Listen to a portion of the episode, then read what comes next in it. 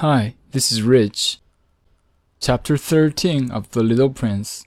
The fourth planet belonged to a businessman.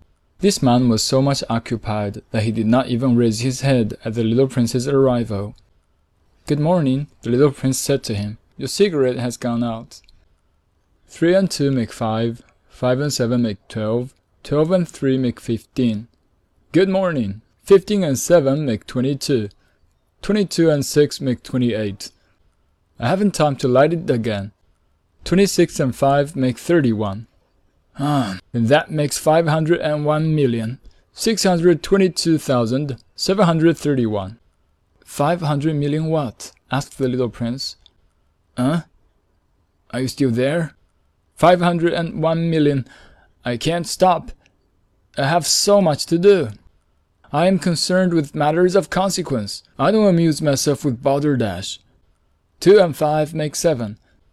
Five hundred and one million what? repeated the little prince, who never in his life had let go of a question once he had asked it. The businessman raised his head. During the fifty-four years that I have inhabited this planet, I have been disturbed only three times. The first time was twenty-two years ago, when some giddy goose fell from goodness knows where. He made the most frightful noise that resounded all over the place, and I made four mistakes in my addition. The second time, eleven years ago, I was disturbed by an attack of rheumatism. I don't get enough exercise. I have no time for loafing. The third time, well, this is it. I was saying five hundred and one millions. Millions of what? The businessman suddenly realized that there was no hope of being left in peace until he answered this question. Millions of those little objects, he said, which one sometimes sees in the sky. Flies? Oh no, little glittering objects. Bees? Oh no, little golden objects that set lazy men to idle dreaming. As for me, I am concerned with matters of consequence. There is no time for idle dreaming in my life. Ah, you mean the stars? Yes, that's it, the stars. And what do you do with five hundred millions of stars? Five hundred and one million, six hundred twenty-two thousand, seven hundred thirty-one. I am concerned with matters of consequence. I am accurate. What do you do with these stars? What do I do with them? Yes. Nothing. I own them. You own the stars? Yes. But I have already seen a king who... Kings do not own, they reign over. It is a very different matter. And what good does it do you to own the stars? It does me the good of making me rich. And what good does it do to be rich? It makes it possible for me to buy more stars, if any are discovered. This man, the little prince said to himself, reasons a little like my poor tippler. Nevertheless, he still had some more questions. How is it possible for one to own the stars? To whom do they belong? The businessman retorted peevishly. I don't know, to nobody. Then they belong to me, because I was the first person to think of it. Is that all that is necessary? Certainly. When you find a diamond that belongs to nobody, it is yours.